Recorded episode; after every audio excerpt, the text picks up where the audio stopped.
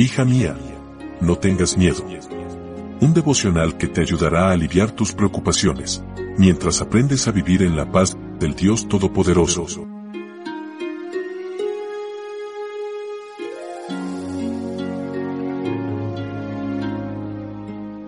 Hola, hola, ¿cómo estás? Muy buenos días. Hoy es 26 de febrero y mi nombre Analía. Bienvenido una vez más aquí a nuestro espacio especial a nuestro devocional para damas hoy con el título ¿Qué pide Jehová tu Dios de ti? Leo en Deuteronomio capítulo 10 versículo 12. Ahora pues Israel, ¿qué pide Jehová tu Dios de ti, sino que temas a Jehová tu Dios, que andes en todos sus caminos y que lo ames y sirvas a Jehová tu Dios con todo tu corazón y con toda tu alma? La respuesta presentada por Moisés a la pregunta ¿qué espera Dios de ti? incluye todas las áreas de nuestra vida. Que le temas. El llamado a temer a Dios en nuestro texto de hoy es un llamado a asumir una actitud de respeto. Dios pide tu actitud. Que andes en todos sus caminos. Andar tiene que ver con tomar decisiones. Es tener la disposición de caminar a diario con Dios de buscar el refinamiento del carácter con el poder del Espíritu Santo. Es tomar la decisión de seguir obedientemente los caminos que Dios nos muestre. Dios pide tus decisiones. Que lo ames.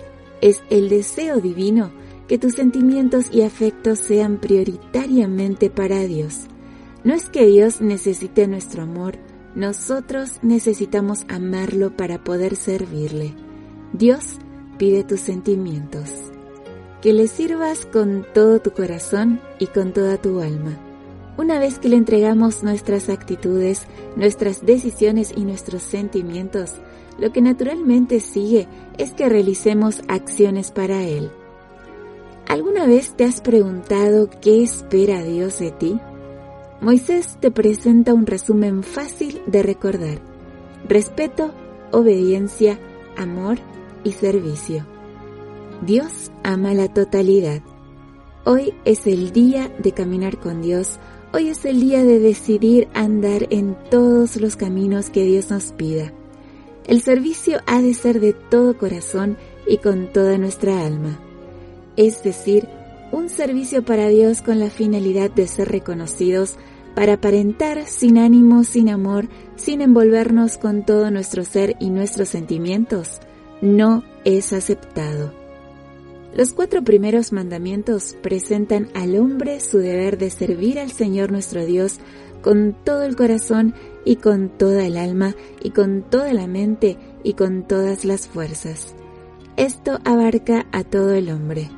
Esto requiere un amor tan ferviente, tan intenso que el hombre no pueda atesorar en su mente nada ni ningún afecto que rivalice con el que siente por Dios y su obra llevará a la firma del cielo. Todo es secundario frente a la gloria de Dios. Nuestro Padre Celestial debiera ser amado como el primero, la alegría y la prosperidad, la luz y la suficiencia de nuestra vida y nuestra porción eterna. Y así llegamos al final de nuestra meditación, querida amiga. Recordemos que Dios ama la totalidad, así que pongámoslo a Él primero en todos los aspectos de nuestra vida. Que tengas un lindo día con Jesús. Gracias por tu compañía. Yo te espero mañana, primero Dios, aquí en nuestro devocional para damas. Bendiciones. Gracias por acompañarnos. Te recordamos que nos encontramos en redes sociales.